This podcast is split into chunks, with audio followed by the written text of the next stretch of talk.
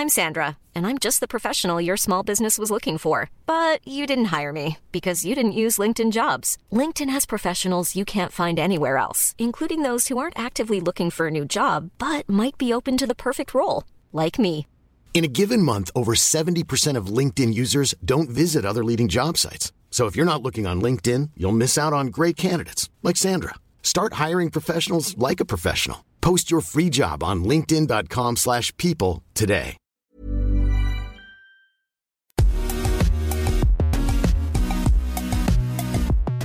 Bonjour à toutes et à tous, bienvenue dans Poulain Rafut. Ravi de vous retrouver pour l'épisode 34 de la saison 6 avec toujours l'excellent Arnaud Beurdelet, journaliste milieu olympique. Salut Arnaud Salut Raph, bonjour à toutes et bonjour à tous. Poulain Rafut, vous le savez, hein, c'est le podcast qui rafute euh, le rugby en long, en large, mais surtout en travers. Au menu aujourd'hui, d'abord, comme chaque semaine, Raph nous servira son humeur du jour. Ce sera la ruade de Poulain.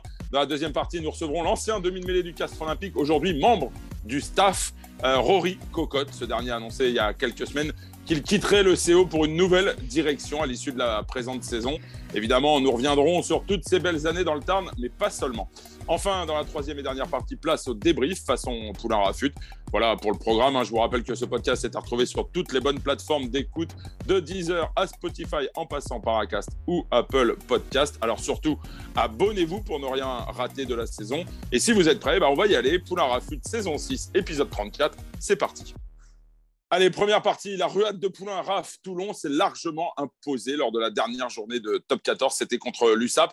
Ce succès permet au RCT hein, d'intégrer euh, le top 6, mais ce qui a retenu ton attention, ce n'est pas le résultat sportif. Est-ce que tu peux nous en dire plus?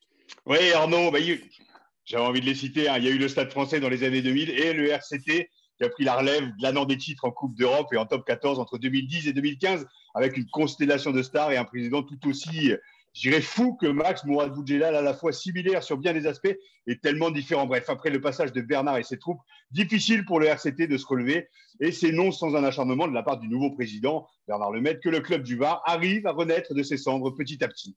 Euh, en tout cas, ils sont sur la bonne voie, comme le dit si bien Emmanuel Massicard dans son édito dans le milieu olympique. Le piège de la comparaison est un véritable poison. Et je rajouterai surtout pour ceux qui restent, justement, l'a vu avec le Stade français dans les années 2000 et cette génération d'après qui a mis du temps à revenir, les Jules Plisson, les Flancard et bien d'autres. Mais aujourd'hui, euh, voilà, la euh, devient une pression parfois négative quand les trophées prennent la poussière et que la ferveur populaire, surtout sur la rade, devient presque oppressante, voire étouffante.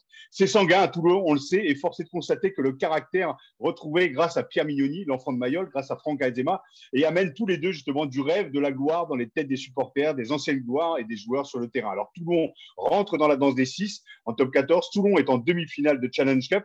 Mardi soir aura lieu, avait lieu pardon, la soirée Hall of Fame en souvenir de la grande époque. Espérons pour la région et ses supporters que la nouvelle génération prendra enfin le pouvoir comme l'ont fait tous les champions dans tous les clubs et pour faire oublier un temps, la nostalgie d'un temps pas si lointain où le RCT roulait sur le rugby français.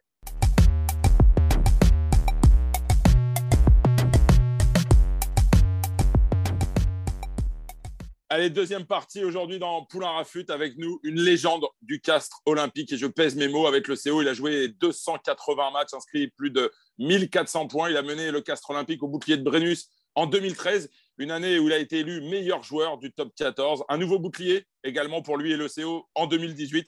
Et ses performances en championnat lui ont ouvert les portes de l'équipe de France. 11 sélections avec les Bleus. Mais Raph, si tu tenais à recevoir aujourd'hui Rory Cocotte, parce que c'est bien de lui dont on parle aujourd'hui, si tu souhaitais le recevoir dans Poulain Rafut, c'était surtout parce que tu es fan du joueur et de son caractère. Est-ce que tu peux nous en dire plus?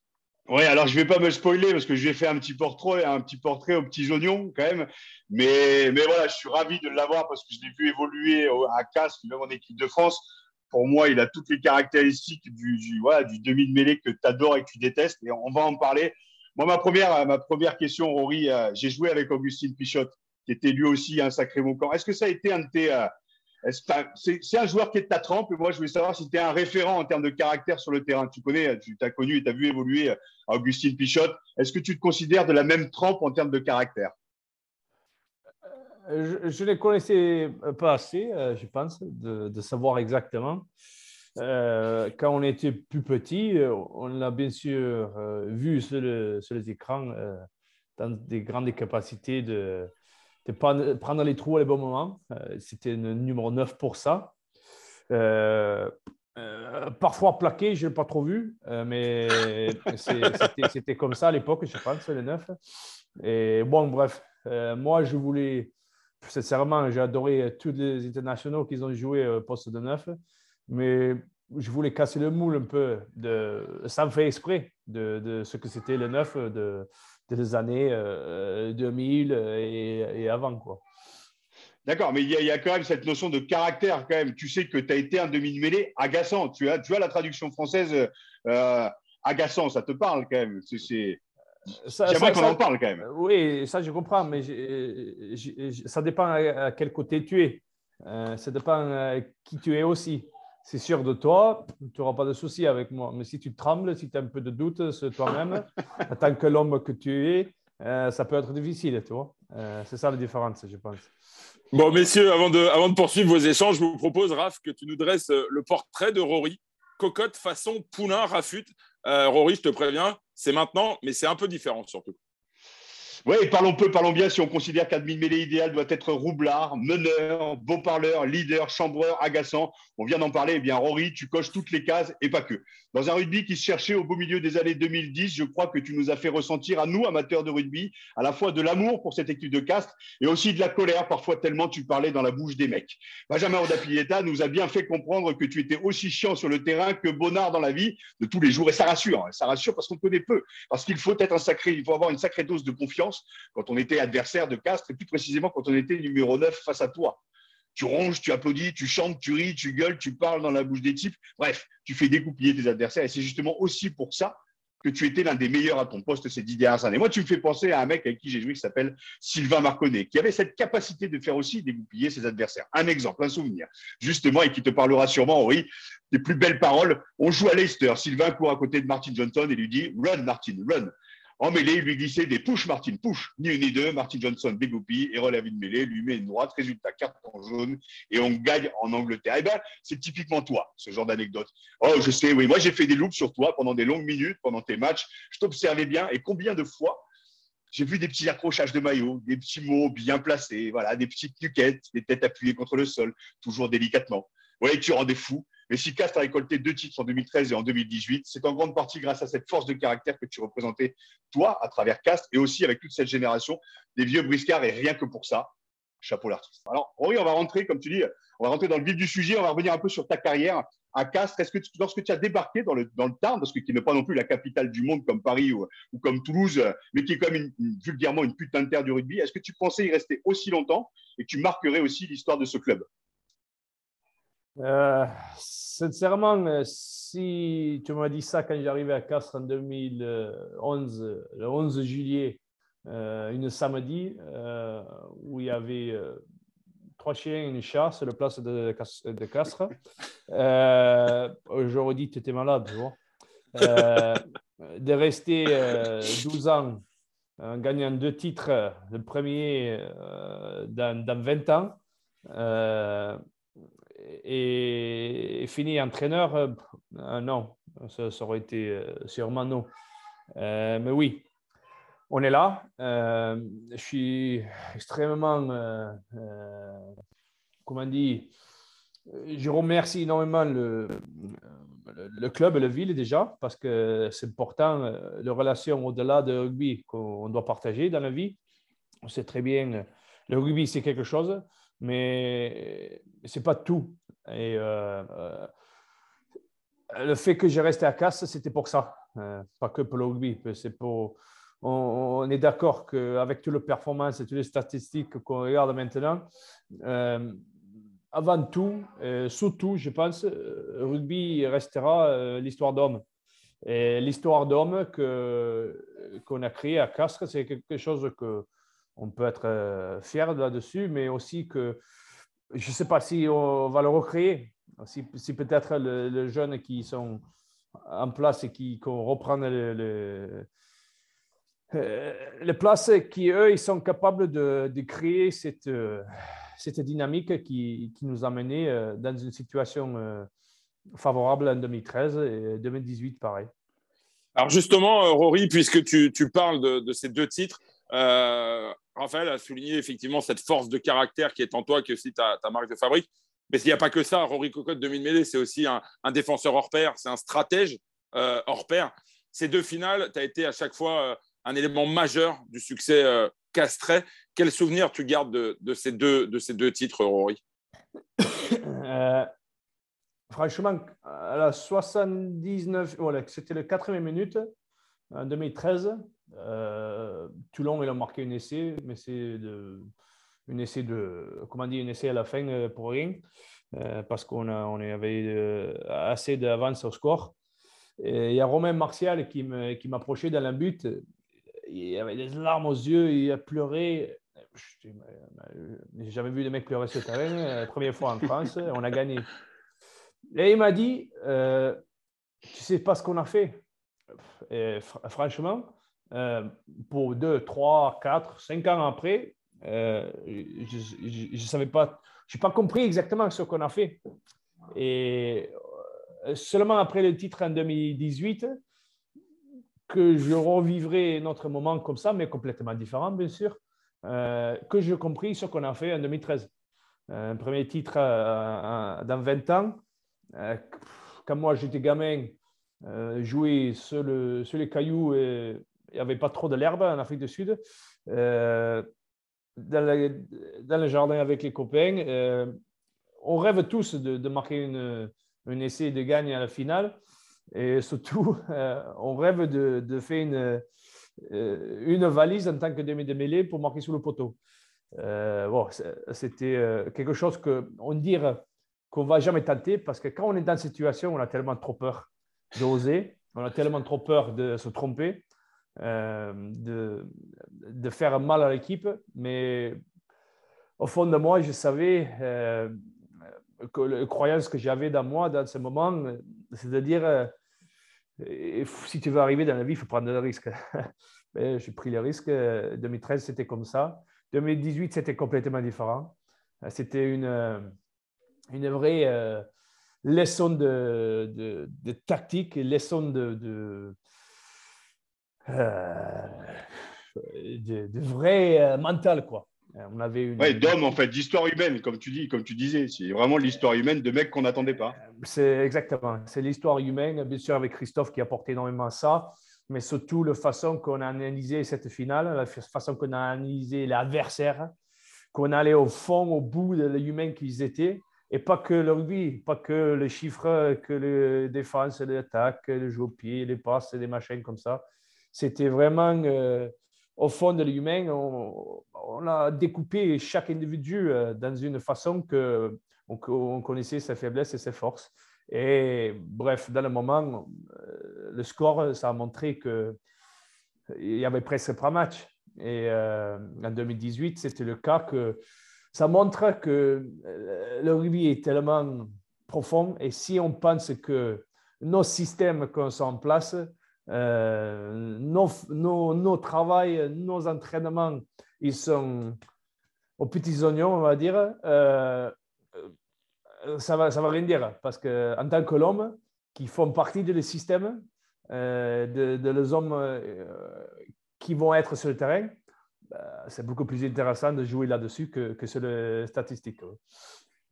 oui, j'ai eu la chance avec le, Stade français d'être à la fois acteur et spectateur et j'ai eu la chance de gagner quelques, quelques titres aussi. Euh, et j'ai vu en fait l'histoire changer à un moment donné. Il y a un déclic à un moment donné d'une saison. En fait, en 2013, on l'a ressenti. En 2018, pareil, euh, on ne vous y attendait pas. Et puis, quand vous rentrez dans ces phases finales, presque au dernier moment, vous allez au bout. Est-ce que tu l'as ressenti en 2013 et surtout en 2018. Tu as l'air plus lucide sur l'année 2018 que sur celle de 2013. Mais est-ce qu'à un moment, tu as senti qu'il y avait ce qu'on appelle le supplément d'âme, ce moment où tu sais il y a quelque chose qui se passe? Est-ce qu'il y a un, un moment en particulier que tu pourrais nous citer de votre saison de 2018 euh, Supplément d'âme, euh, on utilise beaucoup cette phrase. Euh, c'est dur à expliquer, ça, ça, va au-delà de ça, je mm. pense. Euh, parce qu'on peut l'amener l'âme, mais si on n'est pas, bien placé au, fond de soi, euh, si on n'est pas conscient au fond de, nous-mêmes euh, de, le, de, le, de, le, projet, de le, le, défi en face de nous, on peut avoir l'âme qu'on veut, on ne passera pas, tu vois. C'était cette, comme tu dis, oui, supplément d'âme, mais ça va, ça va plus loin. Dans ça ne s'explique pas. Dans, dans, le détail, on va dire. le match de Toulouse, quand on, l'a, on le savait, aller à Toulouse, je crois qu'on a, on l'a battu, euh, on les a battus déjà chez eux là-bas cette, euh, cette année-là. Mhm. on a gagné celui-là. Le, vrai épreuve, c'était euh, contre Racing. Et c'était là, c'était pour moi un des matchs les plus durs de ma vie. Mentalement, physiquement, parce que c'était des, grandes, grandes équipes hein, avec les joueurs qu'ils avaient. Euh, Laurent Labitte à travers qui nous a entraînés ici en 2013. C'est des vrais euh, entraîneurs, de tacticiens, de, meneurs d'hommes. C'est eux qui sont créés cette dynamique à Racing aussi.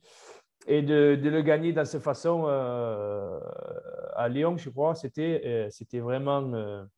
là, ce moment-là, on a dit, même que n'importe ce qui peut nous arriver la semaine prochaine, on savait qu'on avait au moins le caisse pour, pour aller au bout, que ce soit serré ou pas. Euh, Rory, parlons un peu de, ta carrière en équipe de France. On l'a dit, 11 sélections quand même avec, les Bleus. Alors, euh, malheureusement pour toi, ça n'a pas été la meilleure période hein, de l'équipe de France. Quand on voit aujourd'hui euh, l'équipe de France, les résultats qu'elle obtient, quel souvenir tu gardes de, ton passage en équipe de France? Parce que c'est vrai que c'est toujours un peu particulier. On en parlait en introduction par rapport à l'hypothèse de voir Emmanuel Méafou intégrer le 15 de France. C'était sans doute pas ton rêve d'enfant euh, de jouer pour l'équipe de France. Peut-être que tu rêvais des, des box, mais quelle, image tu, conserveras finalement de, ton passage en bleu? Euh, chose qu'on sait définitivement dans la vie, quand on est jeune, euh, c'est qu'on va vieillir, c'est tout. Que je jouerai jouer pour une équipe ou l'autre, je ne pourrais pas te dire. On rêve tous, quand on était jeune, d'être le Français. Par exemple, les Français ils ont battu le Black en 99 voilà, on a tous rêvé d'être les Français. On était tous, euh, on était tous euh, Dominici à l'aile pour marquer l'essai. Euh, on était tous Galtier pour aller jouer là-bas. on était tous des, Français, quoi. Bref, ma carrière dans le maillot bleu pour l'équipe de France, c'était quelque chose qui, m'a marqué en tant que l'homme. bien sûr, ça, doit faire ça, je pense. Comme tu as dit, bien sûr, au départ, la période qu'on a vécue, ce n'était pas la meilleure période qu'on a, vue en équipe de France. Euh, surtout le sujet de, de, de l'étranger sur l'équipe de France, il faut être honnête, euh, il faut être très honnête. Euh, et la culture de, de laquelle on doit cultiver dans une équipe professionnelle. Franchement, c'était un moment que je voulais tout laisser sur le terrain, je voulais tout donner pour le maillot de, de l'équipe de France. Euh, chaque fois que j'entraînais, chaque fois que je faisais les tests physiques, euh, la préparation Coupe du Monde, j'ai jamais fait une préparation comme ça dans ma vie. Euh, j'ai allé toujours plus fort, plus loin parce que dans moi, j'ai ça. Et euh, ça ça pas plaire à, tout le monde parce que j'étais, je suis un gagnant au fond de moi. c'est comme on est. Euh, ce n'était pas pris peut-être euh, dans le bon sens de, quelques individus qui ont joué avec moi. Et malheureusement, ça, ça compte dans une dynamique d'équipe, mais ce n'était pas que ça. Je pense dans l'encadrement aussi, on avait des, des, choses qui étaient différentes. Quoi. Et euh, on, a, on, a, vu dans le résultat, malheureusement, de, la Coupe du Monde. Euh, la Coupe du Monde, ce n'était pas la meilleure façon qu'on a sorti, euh, surtout le quart de finale contre le Black. Euh, moi, je voulais, je voulais toujours donner le meilleur de moi-même dans chaque moment que j'avais, que ce soit à l'entraînement, que ce soit sur le match. Oui, on aimerait tous avoir plus de cap, d'aller jouer plus, pas plus de cap, parce que ça, c'est juste un mot qu'on dit, on veut des caps, mais ce n'est pas ça. Il faut vraiment mouiller le maillot dans lequel on, joue. Pour moi, c'est le plus important je, rappelle le, la réaction euh, médiatique que j'ai eue euh, en étant en équipe de France. Ce n'était pas forcément euh, positive, malheureusement, mais ouais, ça, ça fait partie de, où on vivre. ça fait partie de la rugby en France surtout. Et je rappelle un titre que c'était mis un autre euh, copain à moi qui a joué Scott Spedding et on dit que ils l'ont aimé, ils l'ont accepté comme une, comme un Français. Et euh, moi, j'étais mal reçu comme un étranger, on va dire. et ouais, c'était appris comme ça dans les médias et euh, forcément, ça va, ça va avec dans le, dans le vie quotidien un peu. Euh, et oui, tu l'as mal vécu, ça, Rory? Et est-ce que c'est aussi ton côté aussi, justement, tu parlais du côté euh, perfectionniste et aussi gagnant à une époque aussi où, euh, voilà, on prenait l'homme en forme. Il y, y, a eu ce rapport aussi aux arbitres qui, qui, qui voilà, se surveillaient toujours. Enfin, voilà, est-ce que c'est aussi l'homme qui peut être aussi un peu clivant ou est-ce que c'est le, ce qui se passait en équipe de France à l'époque? tu ne vas pas parler de racisme, loin de là, mais que oh, tu parles d'étrangers. Pour toi, la problématique, elle était où? Elle venait de toi aussi? Elle venait de. Euh, bon, je ne sais pas. Euh, c'est difficile à répondre, euh, sincèrement. mais je crois que la façon que l'équipe de France est les, les, les, les mener et les, garder dans le média maintenant, c'est beaucoup plus amical. Quoi. Hmm. à cette époque-là, c'était c'était la guerre. Mm. Euh, pourquoi? Bah, Je ne sais pas. Euh, et c'est forcément quand tu as des connotations autour qui sont un peu négatives, euh, ça court très vite. Et oui, c'était aperçu comme ça. Et moi, au fond de moi, je, je veux garder un souvenir de jouer pour l'équipe de France en tant que une grosse partie positive de ma vie. Mais sincèrement, il faut être honnête. Je ne suis pas déçu, mais il y a, y a, y a petites tâches euh, sombres qui, qui, ont malheureusement euh, faisaient partie de cette époque. Euh, bon, ça, c'est la vie, hein. ça, c'est le, sport pro surtout. Et je ne l'ai pas laissé. Je n'ai pas, regardé dans, ma, dans, ma, vie quotidienne et surtout dans, pas dans ma carrière parce que on, on, faut la façon que je relançais, je, continuais après 2015, c'était important pour moi en tant que joueur. Quoi. Rory, tu as, tu as mis un terme à ta carrière l'an passé à, l'âge de, 35 ans. Quand on voit ta carrière, quand on voit le compétiteur que tu es, tu l'as rappelé encore, même sur les watt bikes, justement, dans la préparation en Coupe du Monde 2015, tu étais un des tout premiers, tu étais euh, presque à devenir cycliste professionnel à la fin de la, prépa. Euh, est-ce que ça a été un moment difficile d'arrêter euh, ta carrière? Est-ce que est-ce tu as tout fait pour essayer de, continuer, de, prolonger le plaisir finalement? C'est toujours le plus facile. Aller plus loin. Vas-y, un an de plus. Vas-y, on joue une saison. Ouais, c'est bon. L'argent, il est bon. Ouais, vas-y, vas-y, vas-y. Non, vas-y, encore. Juste une, c'est bon. Je sens bien. Quand tu gagnes, je sens bien. Quand tu perds, moins bien. Euh, ça, c'est l'option facile. Euh, moi, je voulais vraiment euh, arrêter sur le bon pied. Je voulais vraiment dire allez, je sais quand je vais arrêter. J'ai annoncé au début de l'année que je vais arrêter à la fin de l'année. Pour moi, mentalement, pour ma famille, bien sûr, mais surtout en tant que l'homme, il faut savoir démarrer des choses, mais il faut savoir finir aussi. Il y a plein de joueurs qui ont malheureusement du mal à, finir et dans un bon état, à finir, il faut savoir finir, je pense. Parce qu'il y en a, a quelques-uns qui finissent dans un mauvais état mentalement, physiquement, à cause de ça. oui, euh, on a tous vécu des carrières différentes, on a tous une mentalité différente. Mais moi, je voulais être. Euh, euh, je voulais finir comme j'ai démarré.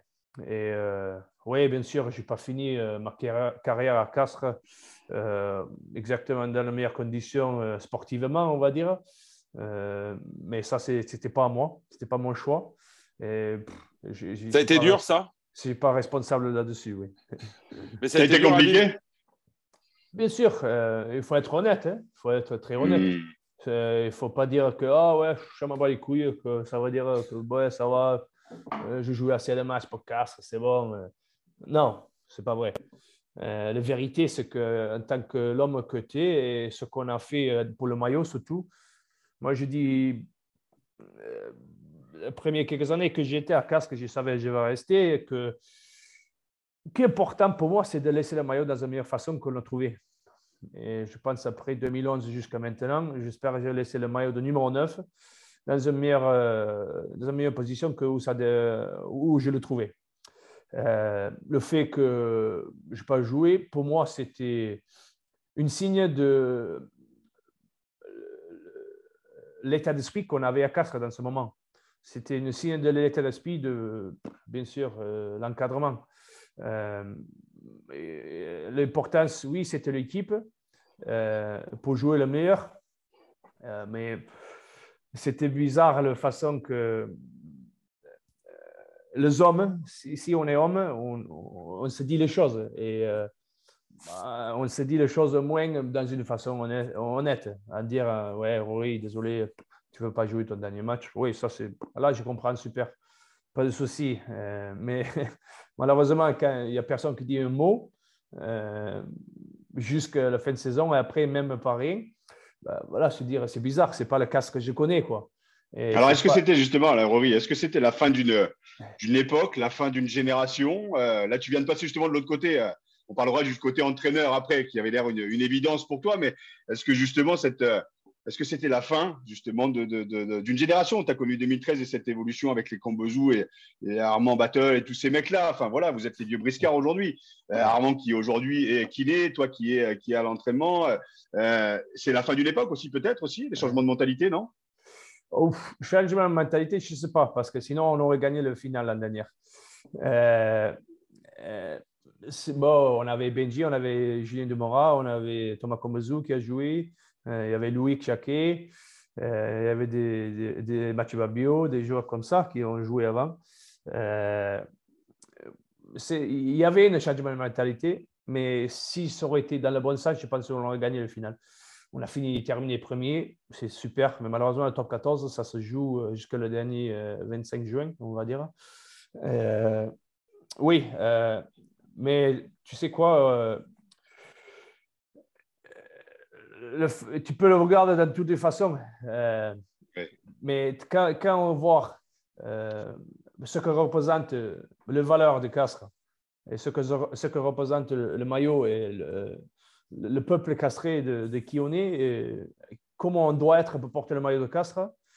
Euh, on verra et on a vu surtout euh, qui on doit être par rapport à notre performance cette saison. Et la façon que il y a quelques mois, on n'était pas dans un bon état. Et ça montre que la mentalité qu'on avait, je pense, pour moi personnellement, hein, c'était ça ne portait pas les valeurs qu'on on, l'a eu avant, mais surtout, ça ne mm. portait pas le, le, qualité de, humain qu'on doit avoir dans une équipe de Castres. Rory, euh, tu as donc franchi euh, le cap, tu es passé de l'autre côté de la barrière, euh, tu es entraîneur au Castres Olympique, tu as intégré un staff. Ça n'a pas dû être facile vu comment s'était terminée la, saison précédente d'intégrer un, staff et en plus une saison compliquée.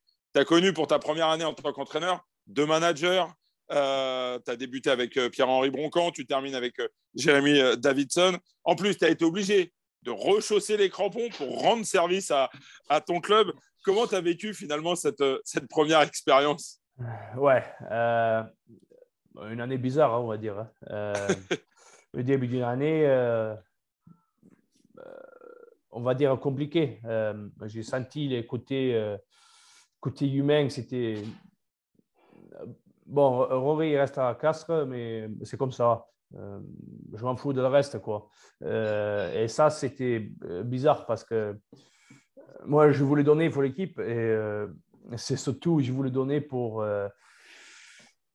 pour le joueur et le maillot, ce que, ça représente, l'équipe de Castres. Et je ne sais pas si toutes les intentions euh, et tous les sentiments que moi j'ai passé entraîneur, euh, c'était pareil partout. Euh, Tout le monde ne le partageait pas? Ah, Je ne sais pas.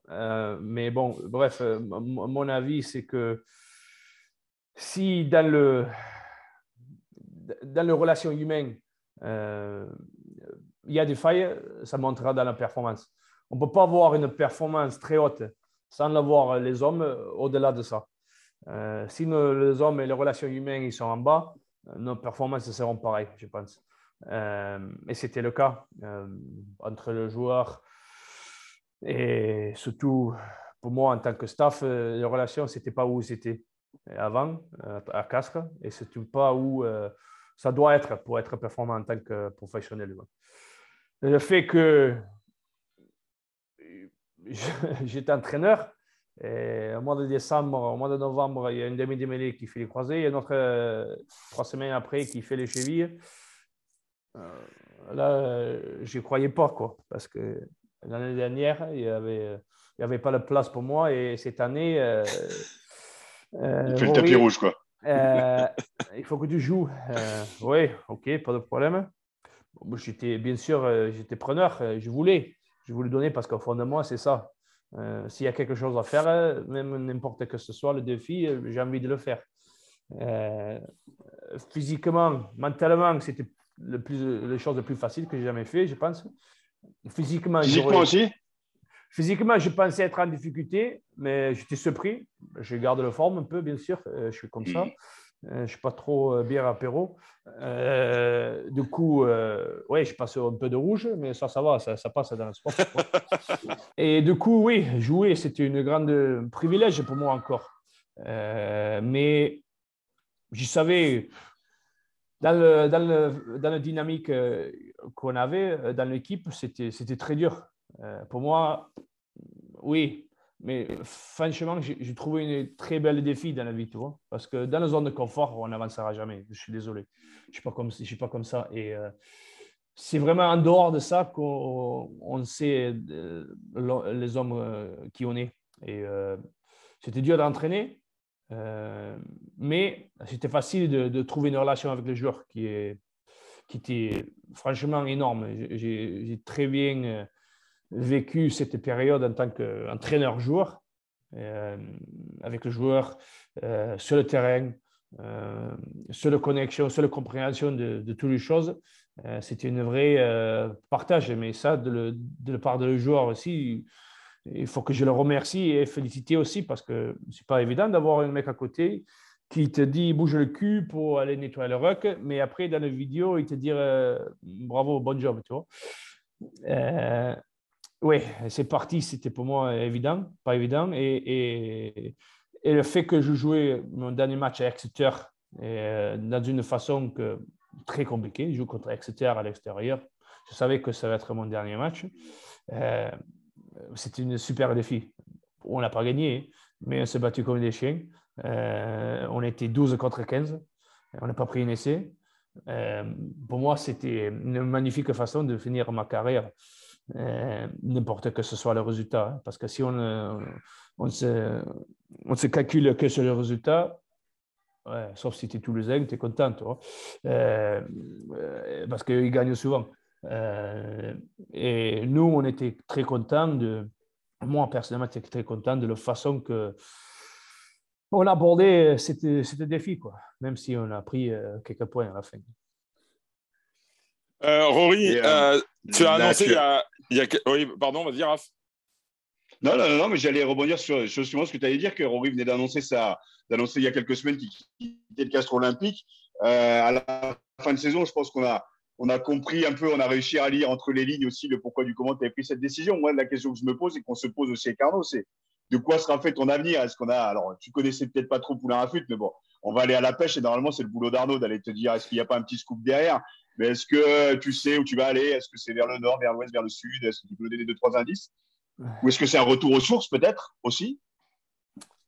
Euh, Sincèrement, j'aurais aimé dire euh, où on déménage. Euh, mais je ne sais pas si je vais être plus loin ou plus proche de la capitale, de la capitale, de les Alpes, les Pyrénées ou le, Massif central, je ne sais pas, sincèrement. Euh, c'est dur de dire en ce moment. Euh, je pense que je vais être en France. Euh, et bon, il faut savoir dans la vie, je, je pourrais aussi prendre n'importe quelle chose arrive parce que ça aussi, c'est facile de faire. Mais s'il y a des choses qui ne sont pas vraiment alignées avec les valeurs que je vivre et avec le, les choses dans lesquelles je crois, euh, c'est dur de, de, prendre juste un autre chemin pour le prendre. Euh, mais sincèrement, euh, on, a, on a besoin de faire les choses et on a besoin des fois d'être en dehors de la zone de confort. Mais c'est où je suis. même si je ne vais, vais pas dans un autre club français, j'y vais ailleurs. c'est comme ça. Dans la vie, dans certains moments, on doit sacrifier les choses. Parce que, oui, je n'ai sais pas, même pas demandé s'ils voulaient me garder à Castres. Euh, mais je l'ai surtout dit bien en avance que c'était mon choix. Euh, c'est difficile. Euh, pour moi, sincèrement, c'est difficile, très difficile de, faire un choix tellement, pas dur, mais c'est tellement concret que j'ai passé 12 ans ici, je pourrais passer 15-20 ans peut-être. et ça aurait été peut-être euh, le vouloir de, le président ou euh, de les autres que je veux que je reste à Castres. Et euh, j'étais à l'opposé. Et il faut dire que c'est pas facile parce que les choix faciles, tout le temps, on le prend. d'être être à l'aise dans les choses qu'on fait, on, veut ça, on cherche d'être confortable. D'aller au-delà de ça, c'est vraiment difficile, mais je sais très bien que euh, au, bout de, bout de le chemin, il y, a, il, y a, des choses qui seront plus intéressantes dans, le, dans la vie de, moi personnellement, euh, surtout dans la vie familiale. Euh, et malheureusement, un chapitre de, de, ma à Castres va peut-être se terminer et il y a des choses après. Ouais. Alors justement, euh, Rory, euh, si on a bien compris, on sait que ton avenir s'écrira peut-être en France, on n'en saura pas plus aujourd'hui. Mais avant de partir de Castres, tu es obligé de nous faire une confession quand même. Qu'est-ce qui va te manquer le plus au Castres olympique? Est-ce que c'est Benji Urdapuleta, par exemple, qui va te manquer? Euh, La vérité, c'est que on doit avoir une relation avec les joueurs en tant que entraîneur, en tant que prépa physique, kiné. On pense toujours au, est au-dessus et à hiérarchie. Euh, mais je pense, le, comment dire, euh, c'est notre génération. Euh, et la génération, elle est beaucoup plus câblée et beaucoup plus sensible que la génération à l'époque. On, a appris des, des phrases, on a, on a été ciblé, tué, tiré euh, au stade de vidéo sur le terrain. On avait des, des, des pots comme ça, tu vois. Euh, mais maintenant, euh, je trouve que le, le, joueur, on a besoin d'une une vraie relation avec les entraîneurs. On voit d'ailleurs, par exemple, l'entraîneur de Crusaders qui est qui est qui va être Scott Robertson, qui va être entraîneur de, de, de Roblax quand tu vois après les matchs, quand il gagne, les relations qu'il a avec le joueur, c'est pas pareil. Et on veut, on veut forcément euh, se montrer fort, se montrer en hauteur, euh, mais d'en sortir le meilleur, ben, c'est mon avis, d'en sortir le meilleur de les hommes dans lesquels on travaille, on doit être vulnérable des fois. On, va être, on doit être euh, honnête en disant que je me trompais. Hein. Moi, je me trompe aussi comme vous sur le terrain. Je me trompe en tant que joueur, en tant qu'humain, en tant que l'homme. Et on part de ça, euh, d'être fort, d'être euh, toujours euh, dominant. oui, ça, ça marche dans certains états d'esprit, mais dans, dans, la façon que moi je veux travailler, c'est dur d'être comme ça pour moi. Tu, nous as, tu, nous as fait une, réponse qui est très, très belle, très sincère, mais on ne sait toujours pas si Benjamin Urdabuleta va te manquer. euh, comme je dis, relation, c'est extrêmement important. Euh, j'ai une super relation avec le joueur. Euh, si je cite qu'un, il va être déçu. D'accord. Euh, mais au-delà de ça, de le joueur à casque, on a envie et une relation que j'ai avec, avec euh, des, simples bonhommes à Castres. Mon ancien voisin, c'était comme mon père français. C'était un catalan, il m'a appris à parler français euh, avec un accent du sud que je n'aurais jamais pris ailleurs, ni à Paris, euh, nulle part. Et les relations que j'ai avec le,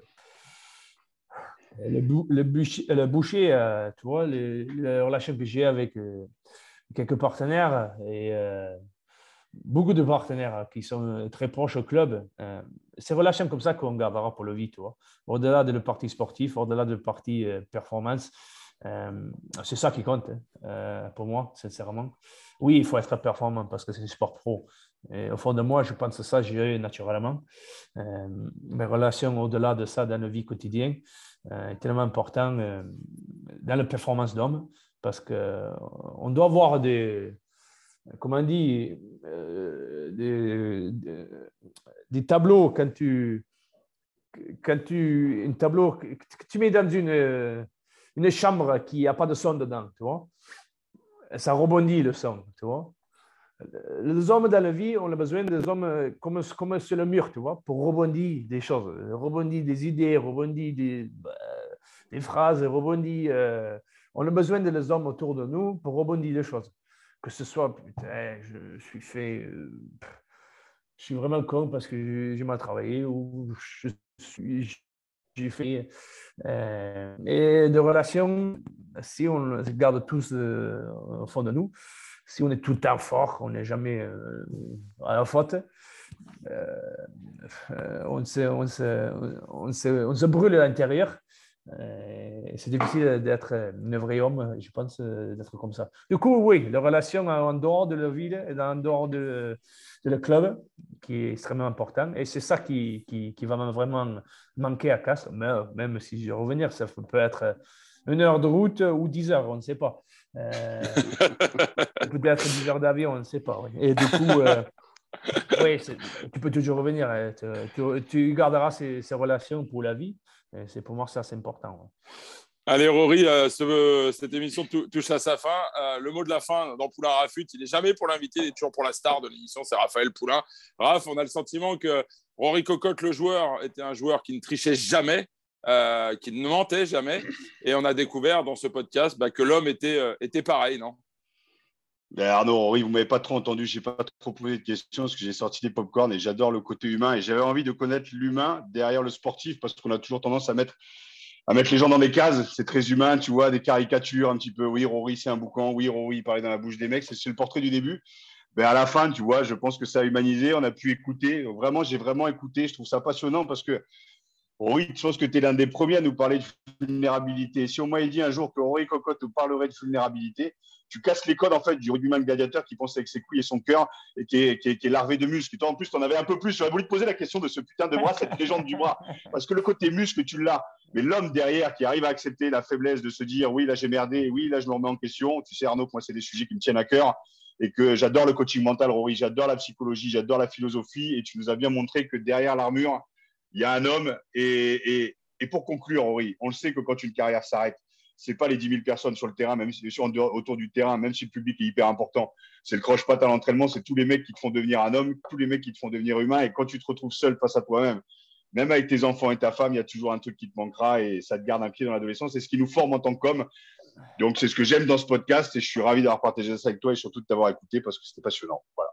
Oh, merci. Hein. Euh, il faut que je termine. Je pense que euh, je suis complètement d'accord sur l'aspect humain et tout ça. Mais quand les gens ils me voient sur la télé en disant que ou sur les réseaux sociaux, on va dire, ils ont, ils ont, que, ils ont me vu que dans une match de rugby. le sport, c'est pas la vie. Hein. Ça, c'est sûr. Les hommes qu'on a sur le terrain, ça n'a rien à voir avec euh, qui on doit être en dehors. Et pour ça, si toi, au fond de nous, euh, on recevoir les tapes sur le dos tout le temps, hein, on recevoir les tapes de dos, tu es la meilleure, vas-y, ouais, go, euh, encore. Euh, et quand tu es en bas, tu es nul, tu recevoir ça aussi. Mais ce qui est le plus important de tout, c'est à la fin de la journée, quand toi tu regardes dans la glace, au fond de toi, au fond de toi, il y a une vraie raison d'être. Et au fond de toi, il y a une vraie connaissance de qui on est. Et il y a surtout un amour pour moi-même. Et si on ne peut pas capable d'aimer les, gens qui on est, on sera triste pour une longue temps, je pense. Eh bien, c'est un très, très joli mot euh, de la fin. Un grand, grand merci, euh, Rory. Et j'invite évidemment euh, tous ceux qui vont télécharger ce podcast à, bien écouter, à bien comprendre les propos de, de Rory Cocotte aujourd'hui. Messieurs, nous, on va enchaîner avec la troisième partie. Rory, on te souhaite évidemment le meilleur pour la fin de saison et surtout pour les années futures en famille, à Paris, à Clermont, à Marseille ou peut-être en Afrique du Sud. Merci Rory et à très Dans bientôt. la ferme familiale peut-être. Dans la ferme familiale peut-être. Merci Rory. Au plaisir. Merci beaucoup. Merci, Merci. à vous. C'était super. Merci.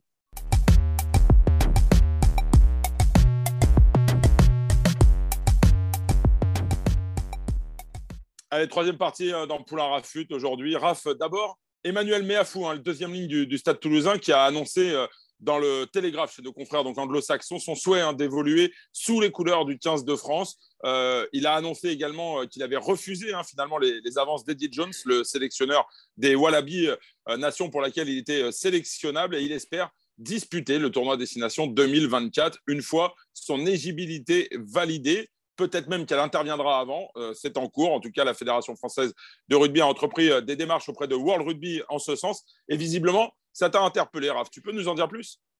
Ouais, écoute, moi j'aime, euh, j'aime bien l'idée. Alors souviens-toi, il y a quelques années, j'avais pris la parole en disant on va chercher des Fidjiens, on va chercher plein de mecs justement d'horizons différents. Mais d'ailleurs, Henri Cocotte en faisait partie à l'époque. Parce que dans le vivier du rugby français, on n'avait pas les joueurs et aujourd'hui, on les a. Euh, mais bon, voilà, faut le de constater que Paul Villemc, justement sud-africain, qui a été naturalisé, fait les beaux jours du 15 de France.